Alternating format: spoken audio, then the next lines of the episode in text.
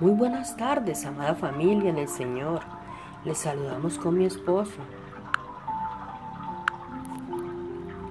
Cuando no conocemos la dirección y el amor de Dios, es fácil dejarse llevar por todo lo que guardamos en el corazón, como odio, orgullo, soberbia, amargura, se arraigan como un veneno.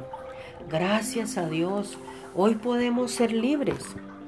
Solo hay que dejar entrar a Dios en nuestro corazón y conocerlo de verdad.